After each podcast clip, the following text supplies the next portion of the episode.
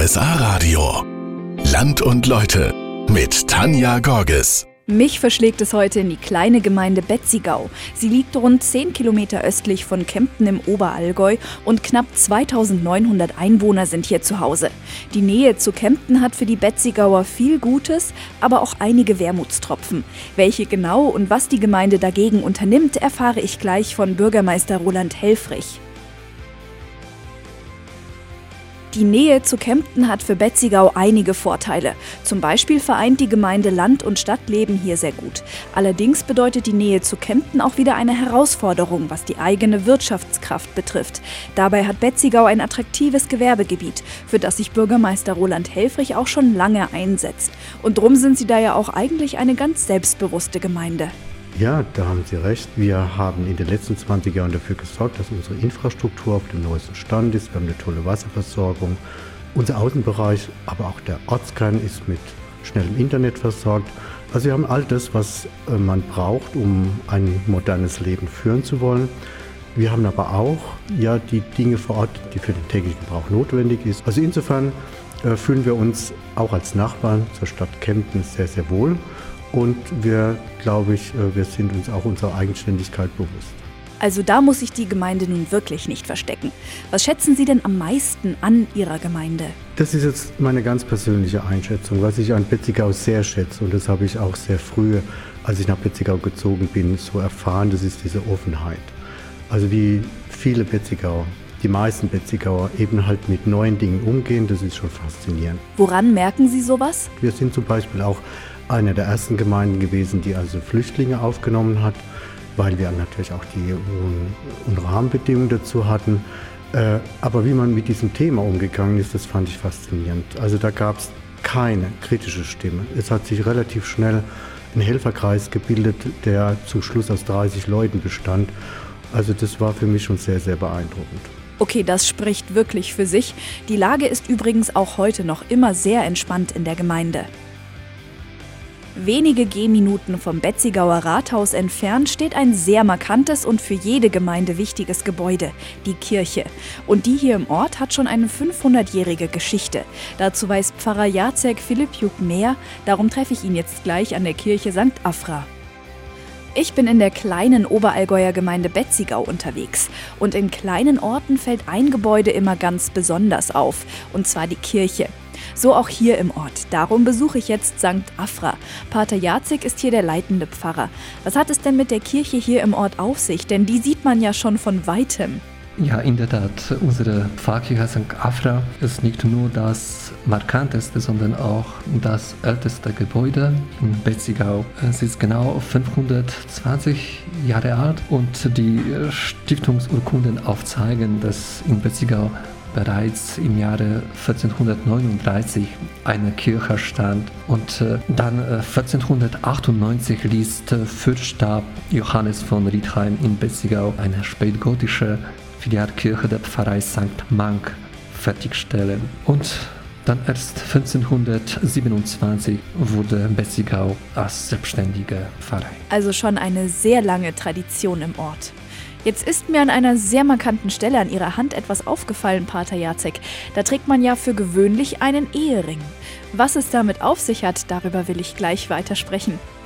Die Kirche St. Afra in Betzigau hat einen sehr markanten Kirchturm. Mit 35 Metern Höhe sieht man ihn schon von weitem. Und die Kirche selbst hat auch schon eine lange, fast 500-jährige Geschichte. Das habe ich bereits alles von Pater Jacek erfahren.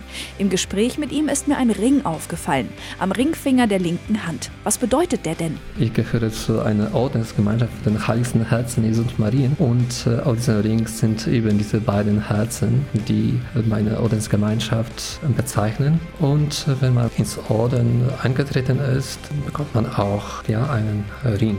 Und damit zeigen Sie dann Ihre Verbundenheit zu den Gelübden, die Sie abgelegt haben?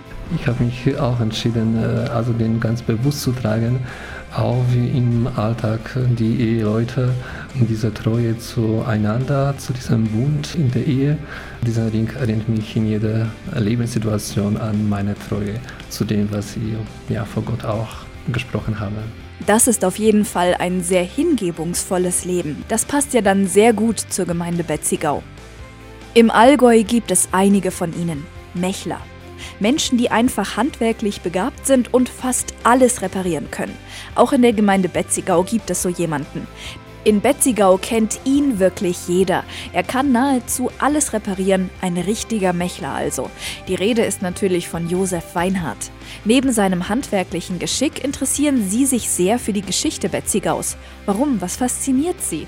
Weil das, das hat der Vater schon gemacht, immer so Forschungen gemacht und ich fühle mich da betroffen und mache da eigentlich weiter. Und was hat es Ihnen da besonders angetan? Zum Beispiel habe ich auch so alte Karte, wo man früher die Landwirte, und da waren in manchen Betrieben waren mehr Personen auf dem Hof, als wie man Kühe gehabt hat. Die Karten die habe ich zum Teil vom Wasserwirtschaftsamt, von Augsburg, vom Kempten, als Volksturner bin ich tätig und da kriege ich auch immer was, wenn ich was brauche vom Vermessungsamt und so besorge ich mir das halt alles. Was machen Sie dann mit den Karten? Wenn ich irgendwie Grenzsteine wieder suche in der Gemeinde, dann hole ich mir die Karte ein Vermessungsamt oder in der Gemeinde und dann kann ich da leicht die Grenze ermitteln, wenn ich da was mache. Als Volksschulen bin ich da tätig und mache das und tue den machen. Und zu 95 Prozent bringe ich das nach. Es kennt also fast keiner das Gemeindegebiet so gut wie Josef Weinhardt. Ein echtes Betzigauer Urgestein also. München, Berlin, London, Betzigau.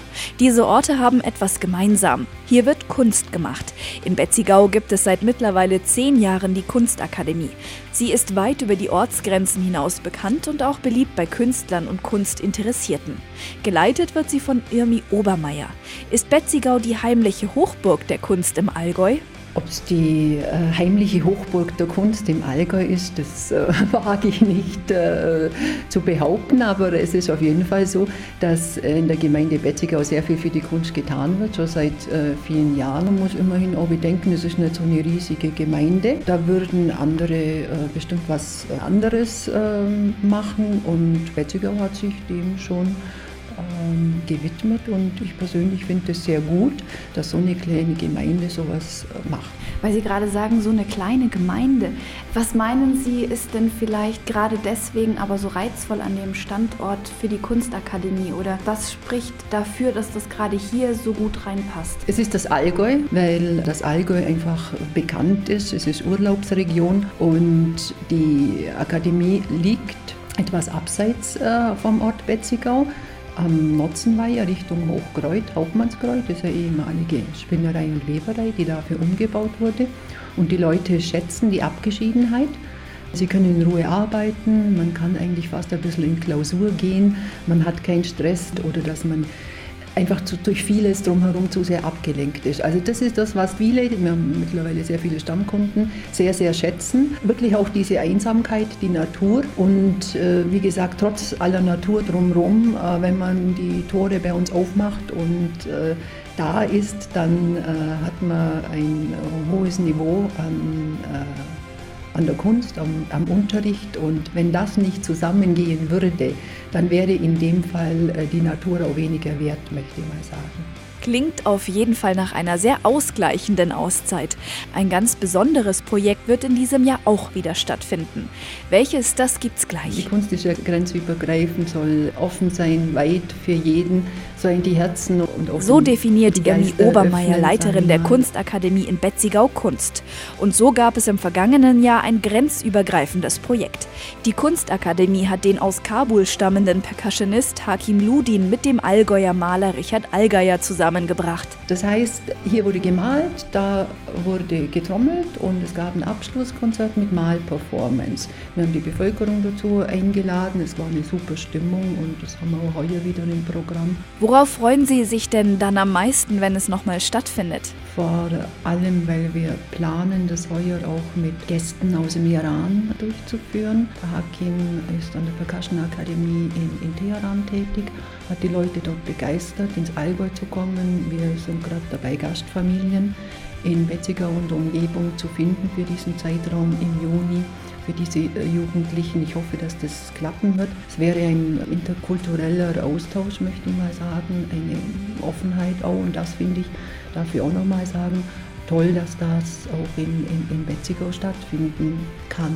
Wer jetzt übrigens denkt, in meinem Gästezimmer ist noch Platz für einen jugendlichen Nachwuchspercussionist, der kann sich bei der Gemeinde Betzigau oder der Kunstakademie melden. Und damit sage ich Servus für heute. Den Podcast zur Sendung gibt's gleich im Anschluss auf rsa-radio.de und bei iTunes. Nächsten Samstag bin ich dann in Wiggensbach unterwegs. Ich freue mich, wenn Sie dann auch wieder dabei sind.